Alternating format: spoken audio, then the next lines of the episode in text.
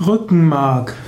Als Rückenmark Medulla spinalis wird der Teil des zentralen Nervensystems der Wirbeltiere bezeichnet, der innerhalb des Wirbelkanals verläuft. Das Nervensystem des Menschen besteht aus dem zentralen Nervensystem und dem afferenten Nervensystem bzw. des peripheren Nervensystems.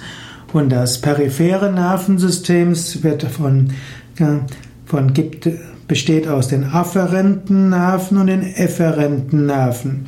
Die afferenten Nerven bringen die Informationen zum Rückenmarkskanal und zum Hirn hin und die efferenten Nerven führen von dort weg. Und dann gibt es auch die Sinneszellen selbst, die gehören auch zum peripheren Nervensystem.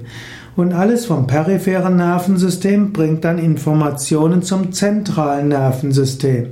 Das zentrale Nervensystem besteht dann aus Gehirn und Rückenmark. Rückenmark ist ein großer Nervenstrang, welches eben die Information zum Gehirn weiterbringt und vom Gehirn zurück zu den Nerven. Im Rückenmarkskanal selbst gibt es auch einige Reflexbögen, das heißt, es werden bestimmte Steuerungsprozesse in Gang gesetzt, die gar nicht bis zum Hirn gehen müssen. Und es gibt auch Nervengeflechte, zum Beispiel auch im Bauchraum oder das ganze Darmnervensystem, das auch als Darmhirn bezeichnet wird.